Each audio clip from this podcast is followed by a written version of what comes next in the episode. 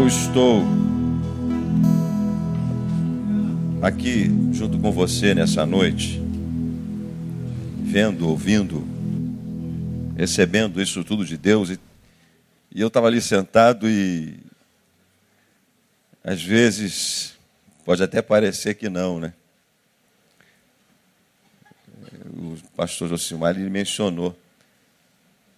Nós ouvimos uma cantata dessa, com a história de Jesus, que a gente só ouve dessa forma maestral e grandiosa na época da, da Semana Pascual. E quem sabe realmente você, Deus não tenha atrasado com tanta chuva que caiu nos dias dos ensaios terça-feira, faltava luz, e choveu, teve tiroteio, e eu vi por semanas que foi cancelado o ensaio do coral, por vários motivos. Para você estar aqui essa noite por outro motivo. E ouvir a palavra do amor de Deus, desse Deus que se fez carne. E eu fiquei pensando no nascimento de Jesus, porque eu gosto de pensar em Jesus integralmente, em toda a história do Deus que se fez carne e habitou entre nós, e nasceu numa manjedoura, e, e morreu e ressuscitou. A gente só fala do Natal no Natal, a gente só canta música de Natal no Natal. E quando Jesus nasceu, anjos anunciaram, os pastores que estavam no campo, os magos do Oriente, a estrela no céu conduzindo os magos. Mas quando Jesus estava para morrer, era ele anunciando a sua morte. E dizendo para os discípulos: É chegada a minha hora. É chegada a minha hora. Era ele anunciando a sua própria morte. Era ele no Getsemane, ou no Getsemane. Era ele orando e vencendo a angústia de uma morte que não podia, em hipótese alguma, chegar para ele, porque o salário do pecado era a morte e morte ele não e pecado ele não tinha. Ele ia enfrentar a morte por causa de mim e de você. E é importante dizer, inclusive que os soldados, quando chegaram perto de Jesus, caíram. Levantaram, caíram. Jesus disse: A minha vida eu a dou, ninguém a tira de mim. Importante dizer que se Jesus não tivesse dito, Pai, em tuas mãos eu entrego o meu espírito, ele se entregou até o fim. A morte não teria nenhum poder sobre Jesus. E, Jesus, com aquele poder que ele tinha, com aquele poder todo que ele tinha, e não usar o poder dele a favor de si próprio, em nenhum momento. Deixar-se imolar, deixar-se castigar. Às vezes eu estou perto de algumas pessoas que elas brincando e às vezes na brincadeira falando: se eu tivesse o poder, ah, se eu tivesse poder eu faria isso, eu faria aquilo, se eu tivesse o poder. E Jesus tinha todo o poder. Mas eu estou aqui, talvez como alguns de vocês possam estar, porque eu fui convidado para um momento muito especial, que é uma bênção nupcial do casamento. É um casamento. E muito legal isso, porque em nossos cultos isso, isso acontece, acontecia também ah, quando o nosso pastor Neil estava presente. Pessoas pedindo para casarem durante a reunião. E vem aqui e recebe uma benção, uma oração.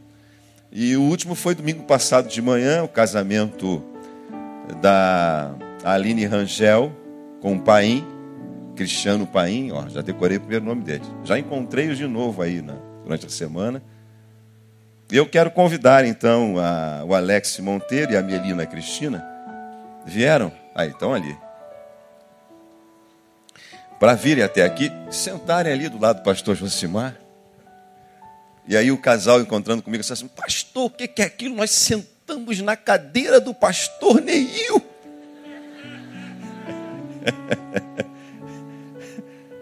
Sejam bem-vindos.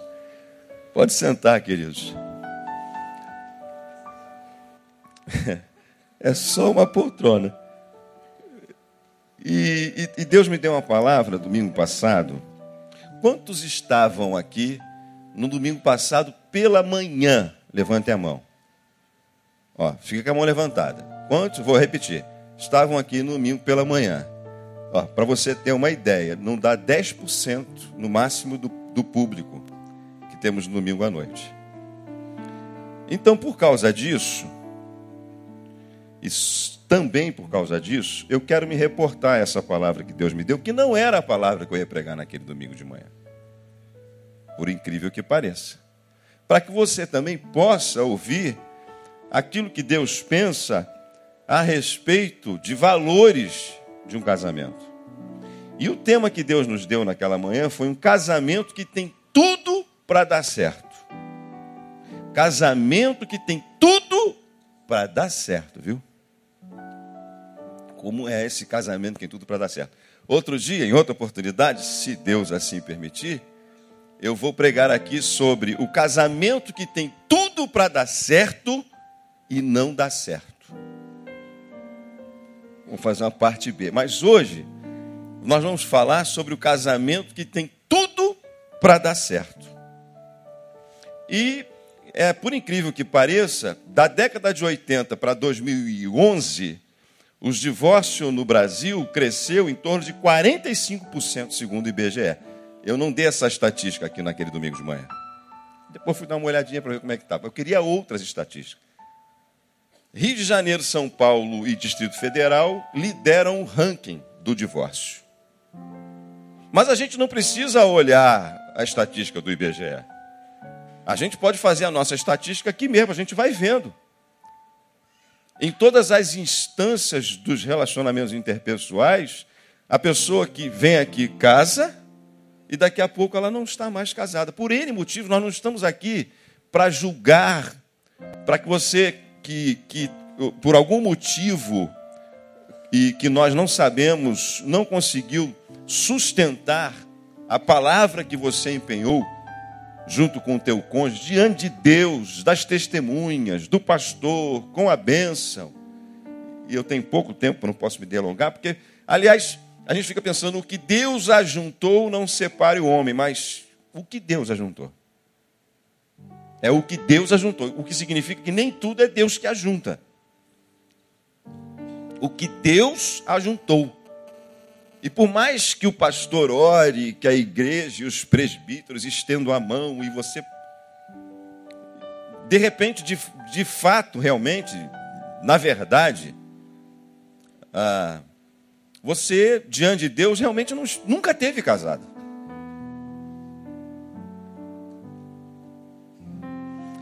Então, o casamento que tem tudo para dar certo, eu queria que você abrisse a sua Bíblia rapidinho Gênesis 20, 24. E aí, é, por incrível que pareça, é aquilo que o pastor diz: é, é chuva de e-mail. Depois de uma situação como essa, é óbvio que, que são princípios e valores por isso que outro dia eu falo sobre o casamento que tem tudo para dar certo e não dá certo. Porque isso aqui não é piloto automático. Que você não tenha que fazer mais nada durante o teu relacionamento para mantê-lo. E aí eu perguntei aqui, por exemplo, dentro da nossa estatística, quantos aqui estão, por exemplo, com. Meus pais fizeram 50 anos de casado, pareciam uns ETs. Convidaram lá dois, três vizinhos, meu Deus, 50 anos. A gente não vê mais isso. Eu me lembro de um vizinho muito, ah, muito católico, muito piedoso. Ele, que maravilha. Ai, que bom que eu estou aqui. Pareciam uns alienígenas, papai e mamãe. Quantos aqui têm 50 anos de casado ou mais? É, levante sua mão aí, por favor. 50 anos de casado. Os de 50, ó, tem um ali, né? Levanta 50 anos ou mais? Amém? Pode aplaudir, irmão. Um, uma pessoa, um casal, tinha os três domingos pela manhã. Quantos aqui tem de 40 a 50 anos de casado? Levante sua mão. Um, dois, quantos? 40 a 50, três. Dou-lhe uma, dou-lhe duas, três casais. Você está vendo a estatística? Podemos aplaudir esses irmãos? 40 anos. Tem um menino levantando a mão ali, eu não sei porquê, nem casado está ainda, está com sete aninhos de idade, está levantando a mão. Ó, de 30 a 40, por favor, levanta a mão aí. Olha aí, aumentou um pouquinho mais aí, uns 10. Podemos aplaudir esse pessoal, irmão? Graças a Deus. De 20 a 30 anos. Vamos lá, vai chegar a sua vez, irmão. Olha aí, dobrou um pouquinho mais, uns 20 aí, pastor Josimar. 25 anos de casado, olha aí, irmão. Tô vendo, pode baixar a mão, tá salvo, tá salvo. De, de 10 a 20. Aí, levanta a mão. Eu estou de 20 a 25. Eu estou 24 anos de casa. 10 a 20. Pode aplaudir aí, irmãos? Olha aí. Tem uns 15 aí. 10 a 20. Vamos lá. Disse, eu vou quebrar um pouquinho. De 5 a 10 anos de casado. Levante sua mão aí, ó. E Jesus. É, amém. Deus abençoe. Vamos aplaudir. Não tem 10 casais. Muito bem. E de 1 a 5 anos. Quantos levantes são? Os novinhos aí. Levante sua irmã. Aê, chegou a tua vez. Vamos aplaudir esse pessoal aí que está no começo da caminhada.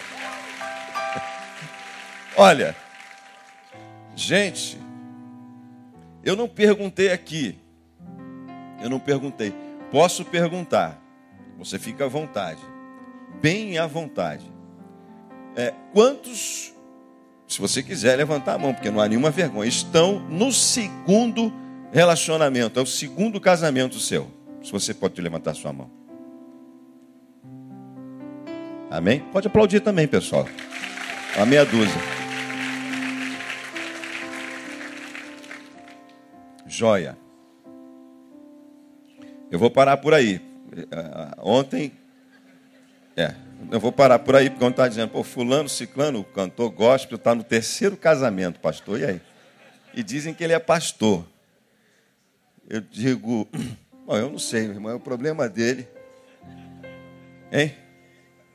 É ele que está com problema, o problema é dele, cada um, né? Prestará conta de si mesmo a Deus. E, enfim, a gente não tem como ficar falando da vida dos outros, não. Ah. Ai, meu Deus, como é bom. Outra coisa boa. Bom, em Gênesis capítulo 24, nós encontramos Abraão chamando um dos seus servos, que no capítulo 24 não se diz o nome, mas é provavelmente é Eliezer.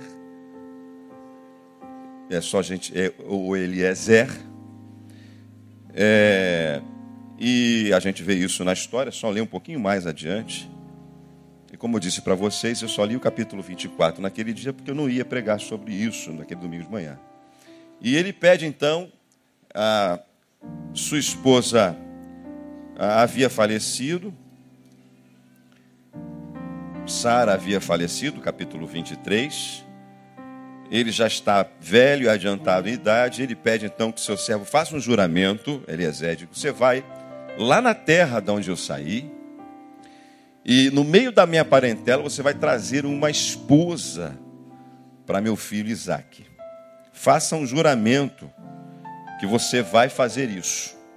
Ele disse, mano, eu tudo bem, eu, eu faço esse voto aqui contigo, e mas se eu for e não encontrar, torno a trazer o teu filho para lá? Ele disse, se você não encontrar, você está desobrigado desse compromisso. Eu quero que você vá lá e faça isso mas não, em hipótese alguma, traga o meu filho de volta para lá. Porque o Deus a quem me tirou, a quem me chamou e me disse para sair da minha casa e da minha parentela, disse que me daria toda esta terra e possessão. Há uma promessa, há uma direção de Deus para a minha vida e para a minha descendência no lugar onde eu estou. Então, em hipótese alguma, você faça com que meu filho regresse para lá. Ele então assim o fez, e ele saiu pelo caminho, e, e ele, diz o texto bíblico, que ele tinha domínio ah, sobre toda a administração financeira de Abraão. E ele pega então camelos, ele pega então pertences e sai à procura da esposa de Isaac. E quando ele chega próximo ao local, ah, próximo ao local, à cidade, ele diz assim: como é que eu vou saber? Como é que eu vou escolher? Ele faz então um voto, pede um sinal a Deus. Ele diz: Deus, Deus de meu pai, do meu pai, do meu, do meu senhor Abraão, se a mulher em que eu pedir para beber água, dê água para mim, para todos os meus camelos, se ela fizer isso, essa é a mulher que eu devo levar para Isaac. E assim diz o texto, inclusive, que quando ele estava ainda acabando de falar isso com Deus, apareceu então a Rebeca. E ele pediu água. E ela disse que e ela foi, deu água para ele, deu água para todos os caminhos. Ele ficou ali olhando para ver se era isso mesmo. E quando ela terminou de fazer exatamente como ele tinha dito isso a Deus, ele foi lá então e disse para ela que ela era essa pessoa escolhida, quem ele era, de onde ele tinha vindo. Então, Rebeca, a prima né, de Isaac, aceitou o desafio de casar com Isaac e eles, eles retornaram. Então eu disse naquela manhã, eu talvez tenha tempo, se eu tiver tempo, eu queria ir, não tive aquele dia, acho que hoje também não vou ter, de um pouquinho mais adiante. Vamos ver o que Deus faz. A gente tem que confiar nele. Que o casamento que dá certo é aquele. Eu comecei com os pais, mas hoje vou começar com os amigos, por um motivo só. É aquele que os amigos e as pessoas mais íntimas chegada a nós fazem parte do processo. Vejo que Eliezer, ou Eliezer, era esse servo, a pessoa mais próxima da família, uma pessoa de alta confiança de Abraão. Vejo que toda a história de espera, expectativa de, de mais de 25 anos que Abraão levou para aguardar o nascimento, a promessa de, de, de Isaac ter nascido, e que toda essa, essa descendência que Deus disse que abençoaria, estava agora vinculada a um servo. Participando do processo de um casamento. E, e é, sabe, eu, eu, eu encontrei a Ana porque um amigo. Primeiro foi assim, eu não contei isso, não vou contar para vocês. Primeiro assim, tinha uma amiga dela que queria me namorar. Trabalhavam juntas. A menina falava, foi lavagem cerebral, falava de mim o dia inteiro com a Ana, do lado da mesa onde ela trabalhava. Não deu certo, ela desistiu, foi embora. E um amigo chegou um dia para mim e disse: Tu já deu uma olhada lá naquela menina, Ana? Acho que está rolando uma química lá, um negócio. Eu digo, é mesmo, não sabia não. Amigos fazem parte do processo. Eu também relatei o caso de minha sobrinha, por exemplo, que pela internet conheceu um rapaz, gostou muito do rapaz e hoje, hoje a coisa está muito virtual e está perigosa. Eu tenho um temor muito grande porque você hoje, sentando do lado de uma pessoa, você está aqui conhecendo, convivendo uma pessoa, por, por um ano, pessoalmente, vendo a quem sabe cantar, tocar, interagir, e você começa a namorar essa pessoa, quem sabe você case, e no casamento você vai descobrir que essa pessoa não era nada daquilo que você imaginou que era. Agora, você já imaginou na internet que a pessoa coloca, viu pessoal? Vocês que estão casando. A pessoa coloca na internet uma coisa, ela coloca o que ela quer, bota o perfil, bota o tamanho. E um dia, o camarada lá de Brasília veio, passando aqui pelo, pelo Rio de Janeiro, e a primeira coisa que, que se achou diferente é que a altura descrita na internet era uma, mas a realidade era outra.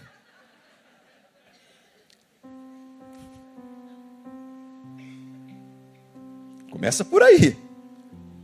Então, está tudo muito virtual. Eu me lembro da notícia que eu li nos jornais que uma, uma, uma cidadã americana veio namorando com um rapaz, com um senhor, um rapaz, já eram bem maduros, em torno de, de, de, de 48 para cima, 46 para cima. Maduros, não velho, porque eu tenho 48, viu, gente? Tem 48 já, Ana? Como é que é? Estou com eu não me lembro mais. Depois dos 30, parei de contar. É, é, e ela veio passar um tempo com ele e o cara bateu nela até cansar, porque não gostava do tipo de música que ela estava ouvindo. Pegou todo o passaporte, tudo, e a menina foi parar na polícia, conseguiram pegar tudo de volta, apanhou feito bicho. Estava na, tava na televisão isso aí, estava nos, nos jornais. Isso tem alguns meses que aconteceu, foi esse ano ainda. Então essa questão da internet está muito perigosa. Mas hoje está tudo muito virtual. São as salas de bate-papo, em que cada um diz o que quer, o, o, o, que, o que é, e nem sempre aquilo que é, é. Tem pessoas que vão descobrir que o seu parceiro não gosta de sexo na noite de núpcia. O cara casa com a mulher, na noite de núpcia ele não, eu gosto de homem. Eu estou dizendo para você coisas que eu não ouvi, eu vi acontecer. Nesses vários anos de ministério. Você já imaginou um negócio desse? Então, eu estou relatando para você, e aí eu fiz, fiz alguns gestos que quem estava na internet não pôde entender o que eu fiz, que a pessoa casa hoje, nesse mundo que está cada vez mais é, superficial, nesse mundo que está cada vez mais virtual, estético, como diz o nosso pastor, aí a pessoa casa com aquele mulherão, né? Mulherão. Aí na noite de núpcias, tá? Dá som aqui num desses microfones aqui para mim, por favor. Esse aqui. Tem como dar som nesse aqui? Não. Alô, som. Tem não, né? Tem? Tem som? Tá me ouvindo aí? Ah, sem retorno.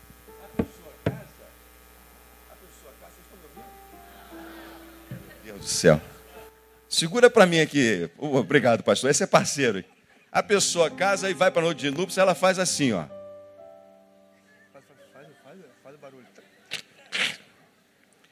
Aí, ó, tá tirando as unhas postiças. Abre o zoião assim, aí tira a lente de contato. Porque quem está lá ouvindo não está sabendo o que a gente está fazendo. Está todo mundo rindo, ó, aí tira. Aí chega aqui nos, nos cílios, ó. Aí, ó. No copinho com água e diz, me dá um beijo aqui, meu amor. Porque aquele sorriso bonito tal, é, é tudo virtual, é, é, tudo encaixado. Você acha que está casando com um mulherão.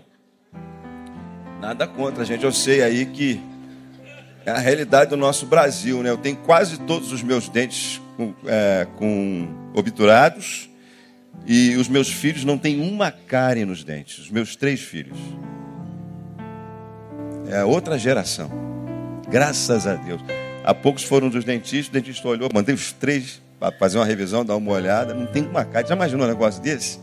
Pô, que felicidade. Se você for olhar a minha boca, está toda ela reformada. Você não sabe disso, mas no casamento domingo passado, só os mais íntimos sabem. Mas eu vou contar para todo mundo. Conta ou não conta, Osmar? Até conta, conta, tem um monte de fofoqueiro. Você não sabe. Mas não tem. Você não sabe disso, mas eu estava tomando meu, cheguei sete e pouca da manhã, domingo passado, tomando meu café, e um desses meus dentes aqui da frente quebrou ao meio, comendo pão.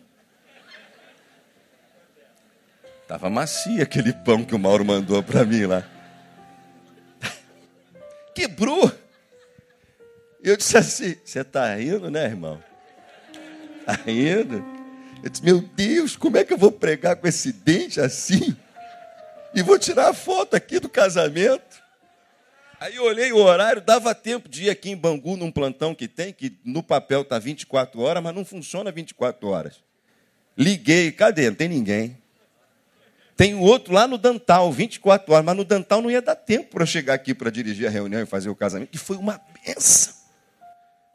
E aí, irmãos, rapidamente, eu fui lá no carro, peguei uma daquelas escolas super bond,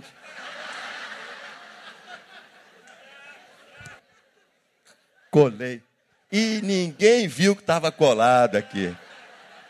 Sorri, tirei foto, nem o casal sabe disso, só vocês estão sabendo até hoje. Não, não está até hoje não, irmão. Está colado. Olha só, eu tinha ido naquele final de semana, já, estava com problema o, o, dente, é uma obturação de muitos anos, ah, feita por profissionais muito, muito bons lá no Rio Grande do Sul. E eu fui, fui, fui melhorar esse tratamento aqui, já tinha muito tempo, e não deu certo. Eu já tinha ido ao dentista nesse final de semana duas vezes para tratar do mesmo. Ele quebrou duas vezes antes de domingo de manhã. No final de semana, para você ter uma ideia. Terrível. E o dentista que está me tratando é especialista nesse tipo de restauração e eu não sabia. Eu tive que aguardar todo aquele final de semana, todo aquele feriado com o dente colado e descolando, eu colava de novo. Descolava, eu colava de novo. Eu tive compromisso, eu tinha que pregar, eu tive que ir para chá de fralda, reunião de família, um monte de lugar, com o dente coladinho. É, você está indo, né? Como é que é você? É, são, são as angústias, né, irmão? Pastor também sofre as adversidades. Está pensando o quê? Bem, pessoas mais próximas fazem parte do processo. Eliezer fez parte do processo. E minha, minha sobrinha tem uma amiga que é como se fosse a irmã dela, é filha única. Quando ela soube disso, ela ficou preocupada, ela levantou a ficha criminal do cara, não tinha, tá? Viu? Levantou, mas não tinha nada. Mas ela pegou do, toda a informação que ela tinha, pegou amigos, pediu para levantar para saber qual era a procedência do cara. Ela disse assim: amiga, hein? Disse assim: você não vai ficar sozinha com ele. Quando ele vir aqui, eu vou junto com você. Está casada a menina. Vai eu, o, o, o, Como é o nome dele? É parecido com Sansão. Sa, Jazão. O Jazão. Vamos junto com você, você não vai ficar sozinha com esse cara. E foi. Eu disse, Bia, já está para primeiro encontro, está muito bom. E que ela não esteja me ouvindo, né, pessoal? Meu pessoal não vai contar, porque eu estou contando a história da minha sobrinha. Eu digo, para primeiro encontro está muito bom, porque ele está aproveitando uma viagem para te ver, vai te conhecer. Se ele gostar, e ele gastar dinheiro do bolso para viver você, porque ele não está gastando dinheiro para ver, está aproveitando uma viagem de trabalho. Aí a gente pode começar a pensar alguma coisa. Por enquanto, segura a onda, puxa o freio, toda uma família preocupada. Porque hoje está tudo muito virtual, você não sabe quem está outro lado. Você não sabe nem quem está sentado às vezes do teu lado aí. Tem gente casado que não sabe com quem está dormindo direito. É um perigo, porque Tu pode casar com uma mulher com um instinto meio assassino e ela jogar uma água quente no teu ouvido, irmão, de noite. Vai derreter a cera e um monte de coisa a mais. Pessoas mais próximas devem fazer parte do processo. Esse é um dos ingredientes do casamento que tem tudo para dar certo. E por que, que eu citei isso na frente? Porque às vezes, e muitas vezes, os pais são os últimos a saber. Ah, irmão, se eu pudesse contar para vocês tanta coisa que eu já vi. Quando o pai é o último a saber e, a, e o, os filhos e a menina, o menino acham que já estão muito maduros, que já sabem de tudo, não precisam dar satisfação para ninguém. E vai se dando mal, e vai se dando mal. Pode ter um monte de gente aqui assim, quebrando a cara. Meu pai não tem nada a ver comigo. Eu estou falando de uma família eu estou falando de uma família que tem pai, mãe e tem filho, porque tem filho que não tem mais pai. Tem filhos que não conheceram os pais. Mas tem um tio, mas tem um vizinho, tem alguém que é como se fosse pai para você. Pode ter certeza que tem. Os pais também devem participar desse processo. Veja que nesse casamento, embora tenha todo o seu contexto histórico de um casamento, que está bem longe dos moldes dos nossos dias.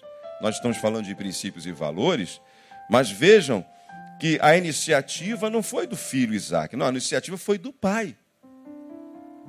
Mas Deus é tão bom que diz o texto lá na frente, eu não mencionei, diz o texto lá na frente que quando quando Isaac olhou para Rebeca, disse assim: coisa mais linda desse mundo e diz o texto que ele pegou aquela mulher linda e formosa, que a Bíblia diz virgem, bonita que ela era linda e virgem e sabia servir. Três grandes qualidades dessa mulher. Tinha ânimo para servir, ânimo para trabalhar, não era parasita. Não era uma mulher parasita procurando um homem para ficar ancorada nesse homem como um parasita, como um bicho que não faz mais nada sozinha. Então, a, os pais precisam fazer parte desse processo. Os pais precisam saber com quem você está namorando. Os pais, que são as pessoas que mais nos amam, que têm mais experiência, podem nos ajudar nesse processo. Eu falei para você da Ivanise, que encontrou o Carlos no ônibus, colega de trabalho, ônibus lotado, 908, Bom Sucesso Guadalupe, não é isso? Bom Sucesso Guadalupe, ônibus lotado, Ivanise saindo do trabalho às 5 e meia da tarde, entra no ônibus, ônibus lotado, Carlos olha, negão bonito, simpático, Ivanise em pé, ele por favor, sente. Ele levanta, ela senta. Cara é gentil. Dia seguinte, 908, Ivanise vai para casa, encontra com quem? Com o Carlos. O Carlos olha para o Ivanise e diz assim: por favor. Ah, que beleza, meu lugar está garantido no 908. Deus está me abençoando. Um dia ele desce do ônibus com ela. E papo vem, papo vai. Primeira coisa que Ivanise disse, veio lá do Recife para o Rio de Janeiro, disse, não, vou eu não vou ter nada contigo até que a gente fale com os meus pais. Vamos lá na minha casa. E ele foi conhecer seu Antônio e, su, e Dona Antônia, mulher de oração. Se eu contasse algumas experiências de oração de Dona Antônia. E ele não era crente, evangélico, não. Era um cidadão bom que ela encontrou no ônibus. Mas quando Dona Antônia olhou para aquele cara, e depois que ele foi embora, ela chegou para Ivanise e disse assim: Ivanise, esse é o homem de Deus para a tua vida. E eu fui padrinho do casamento de Ivanise. Uma pessoa tão simples, mas tão simples, que quando a mãe disse, Ivanise, ela conversando com os amigos no portão, baixa esse fogo, menina. Ela entrou para baixar o fogo do fogão lá que estava ligado. Mas não era esse fogo que era para baixar, era o outro. Pais devem fazer parte do processo. Ah, se eu tivesse tempo de contar umas histórias para os irmãos, para os mais jovens. Oh, Jesus. E acima de tudo, Deus tem que fazer parte desse processo na tua vida. Deus tem que fazer parte desse processo. Veja que o Eliezer pediu a Deus um sinal para saber quem era a pessoa. O sinal da Evanise foi o discernimento espiritual da sua mãe.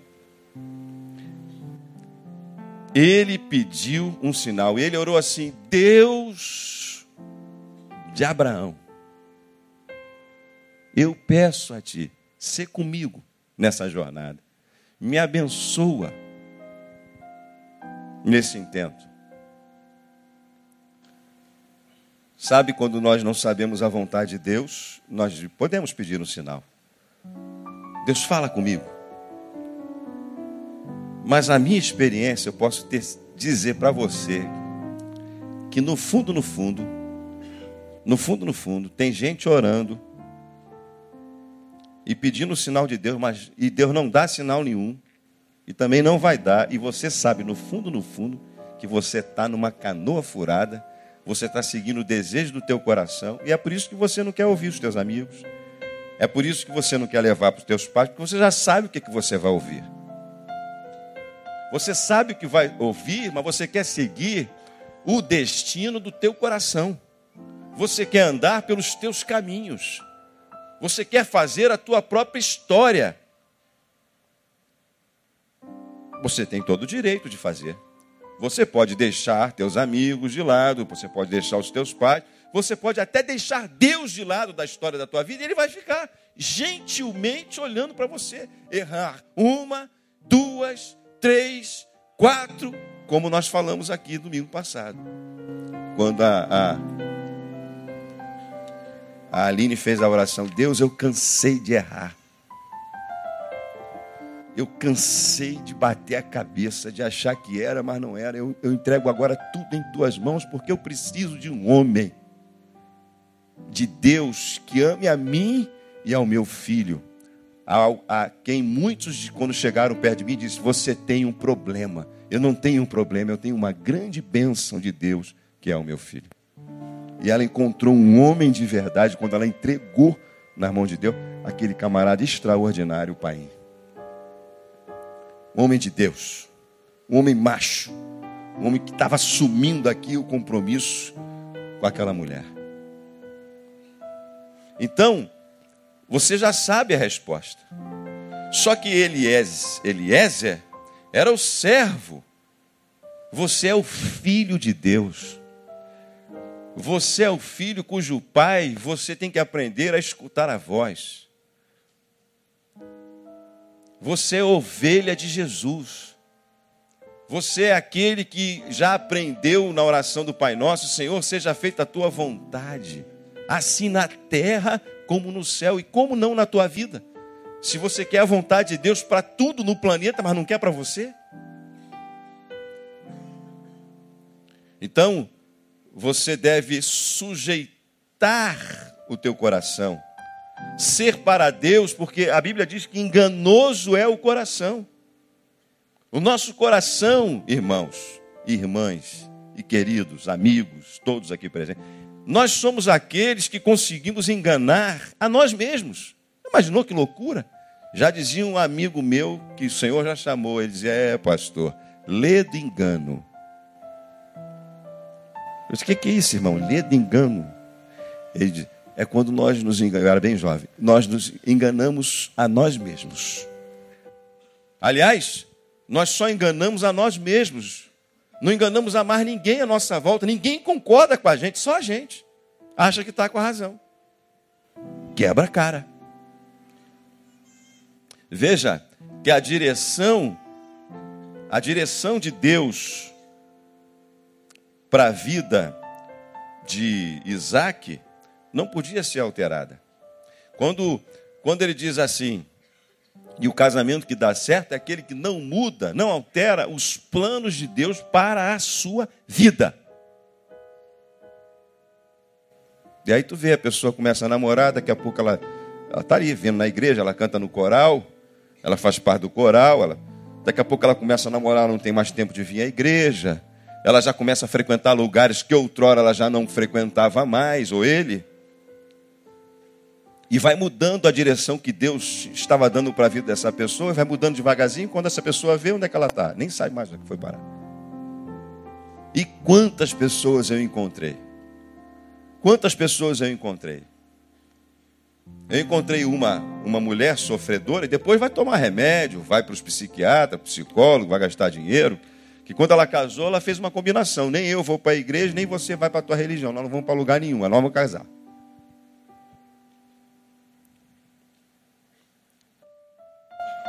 Ai, irmãos. Quanta infelicidade nesse relacionamento. Veja que Abraão disse assim: Não, não faça retornar, porque a direção de Deus para a vida do meu filho é a mesma que Deus deu para mim. Sai da tua terra e da tua parentela, porque eu farei de ti uma grande nação e da tua família uma grande descendência. Essa era a promessa de Deus para a vida de, de Isaac, de Abraão, de Isaac, de Jacó e por aí adiante. Então você tem que prestar atenção em tudo isso. São princípios básicos. Porque há, há uma longa caminhada. Aí falamos de valores, falamos da virgindade, que já está quase que fora de moda. Falamos de uma, de uma jovem filha de um pastor amigo meu, que o professor perguntou assim: negócio de virgindade já acabou, saiu fora de moda. Não tem mais ninguém virgem, né? E ela levantou: Eu sou virgem. E toda a sala deu risada dessa menina. E ela namorou um tempão. Namorou Namorou um tempão, anos, até se casar. E aí falamos de, de Ruth, que viúva disse para Noemi: O teu Deus será o meu Deus, onde quer que fores, irei eu. A Moabita, que ouviu o conselho da sua nora, vai, deita aos pés de Boaz quando ele estiver dormindo, veste a tua melhor roupa, vai lá bonita, cheirosa, deita aos pés dele e não faz nada. E quando aquele camarada acordou e viu aquele mulherão perto dele, disse: Meu Deus. E ela não deu. Vou casar com essa mulher. Mas já era viúva. E eu digo para os mais jovens, né, para as meninas principalmente, se valorize. Namora, mas não dá fácil.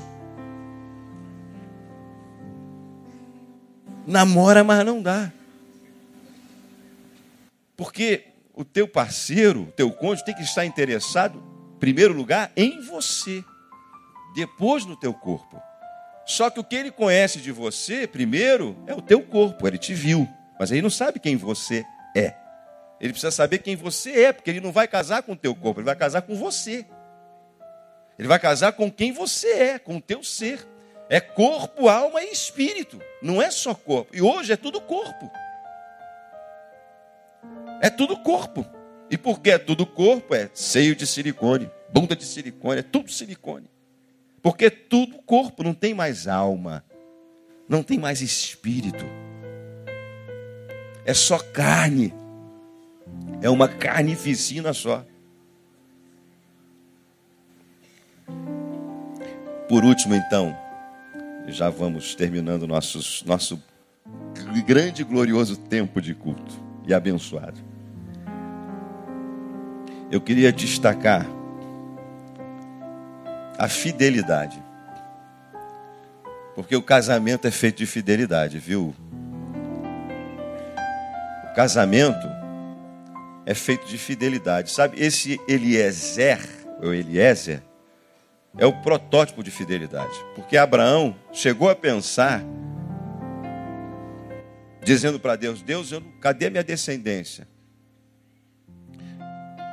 Será o meu herdeiro Eliezer. Esse servo que está comigo há, há, anos, ele será o meu herdeiro se o Senhor não me der o herdeiro. Eu, eu vou ficar sem herança. E Deus então renova a sua promessa. Você vê que Eliezer é o servo fiel que cumpre cabalmente, de homem de confiança de Abraão, e que em nenhum momento tentou, porque ele podia, podia até tentado matar Isaac. Se eu mato ele, fico com tudo. Tinha todo o domínio. É o exemplo de fidelidade.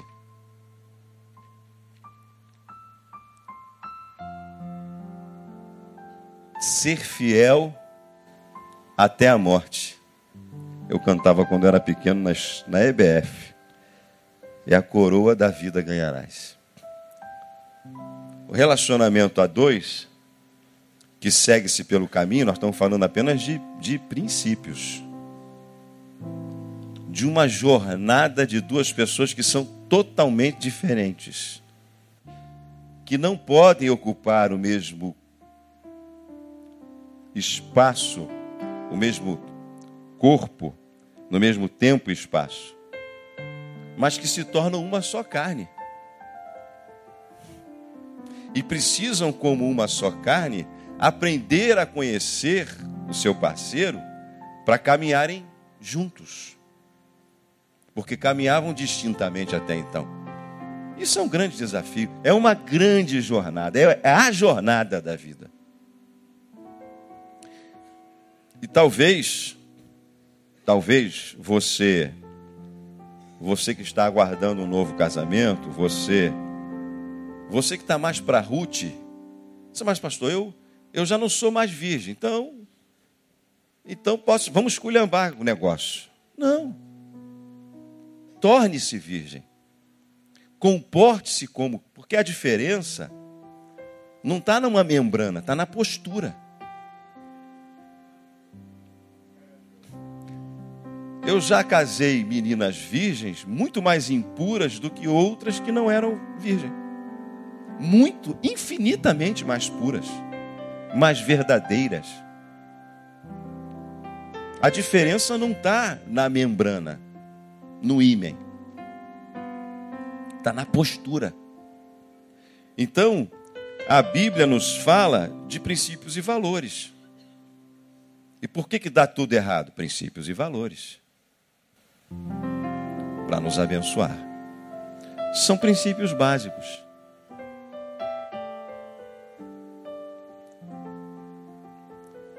Eu levei seis meses conversando com a Ana de namorá-la. Depois que esse meu amigo falou comigo. Ela já estava desistindo. Se eu pudesse falar mais tempo você, eu não posso. Vou terminar agora. Porque eu queria, nos meus 19 anos, vou fazer 25 de casado, eu queria acertar. Porque quando eu era do mundão, até meia-noite a gente escolhia alguém para ficar. Depois de meia-noite não escolhia mais. Era assim. A gente ia para as festas, para a balada, até meia-noite a gente escolhia. Depois de meia-noite.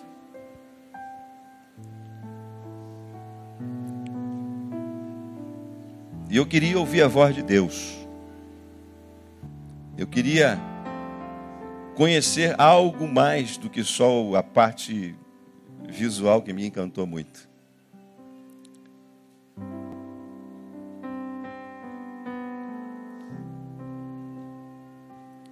tem tudo para dar certo.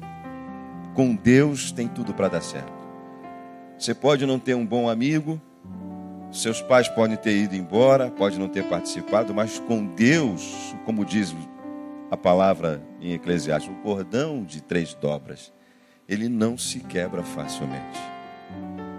É quando a gente mantém isso, mantém essa comunhão individual e conjunta com Deus, mantém-se a concordância tem que haver um mínimo de concordância para haver um casamento. Tem que se caminhar minimamente na mesma direção. Senão não há casamento. Andarão dois juntos se não estiverem de acordo? E aonde que o Senhor ordena a vida e a bênção para sempre? Ó, quão bom e quão suave que os irmãos vivem em união. Eu brinco muito com a Ana, né? Chamo ela de irmã. Irmã Ana. Queria chamar vocês então para virem até aqui e dizer Alex e Melina ficarem de frente um para o outro, que já se vai o nosso tempo. Eles já estão. O casamento do ano passado foi civil e religioso. Essa é só a parte da benção tão importante como se ela estivesse fisicamente vestida de branco, de véu e grinalda. Porque, como eu disse para você, a pureza, a verdade, a fidelidade está dentro de nós, está dentro do nosso coração, está na alma, está naquilo que ninguém consegue ver, da pompa e circunstância que se tem no casamento. Então, vocês trouxeram aliança? Ótimo. Esse é um joia.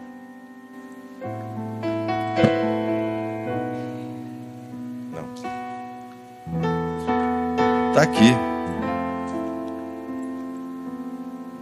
As duas alianças que simbolizam a união desse casal. E que acha e crê. Olha, ela me ligou ontem Dizer, pastor, está tudo certo? Domingo à noite, está tudo certo. Porque ela crê, e ele também, que a bênção de Deus é importante. É fé. Que Deus no casamento deles vai fazer toda a diferença. É ou não é? Então, eu vou pedir primeiro para você não repetir as minhas palavras, porque você já é um cara maduro. Você dizer para ela, né?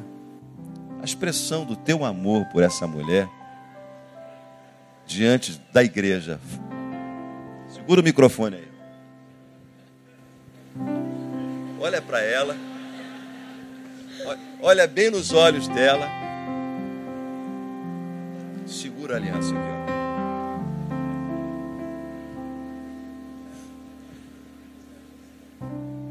Filha, te amo muito. Do fundo do meu coração. Não sei o que for falar.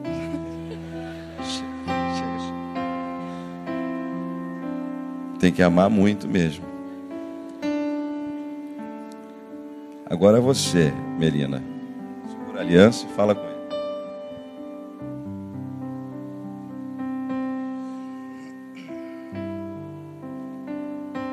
Conseguimos.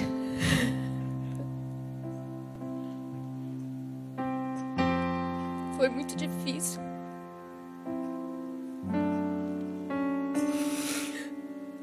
Mas nós conseguimos.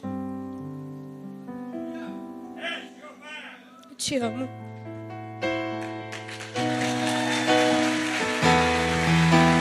Caramba.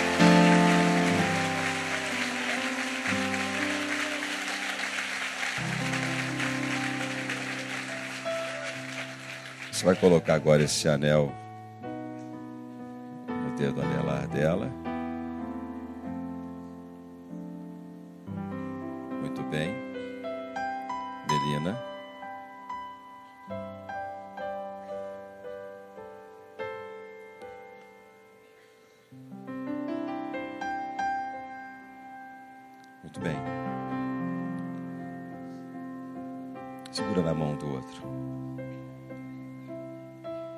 Pai, em nome de Jesus.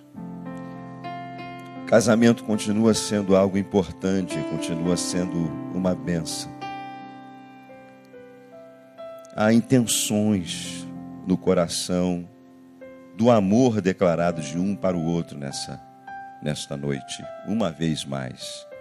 Eles estão declarando isso e dizendo: "Se conosco, nos abençoa nessa jornada como Eliezer orou, como Abraão orou, como Isaac recebeu, a continuação da tua bênção sobre a vida deles como casal. Porque eles querem que o Senhor ajunte, porque aquilo que o Senhor ajuntou não separe o homem. Que haja fidelidade, verdade, perseverança, para que este cordão que é de três dobras não se quebre facilmente. Nós abençoamos a vida desse casal em nome de Jesus.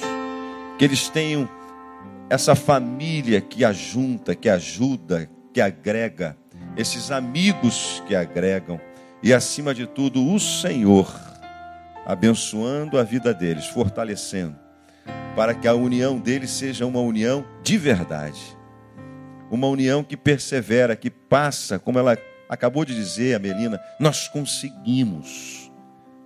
Atravessaram adversidades que nem eu sei, mas só tu sabes, e chegaram até aqui. Abençoa a vida deles, Senhor. Sê com eles. Que seja um casamento deles, esse casamento, que tem tudo para dar certo e dá certo. Nós oramos assim, em nome de Jesus. Amém. Você pode aplaudir o Senhor? Agora pode dar aquele beijo, eu vou sair de cena. O beijo de. Aquele beijo casado. Isso tem um sabor diferente. Deus abençoe. Pode sentar, nós vamos concluir aqui.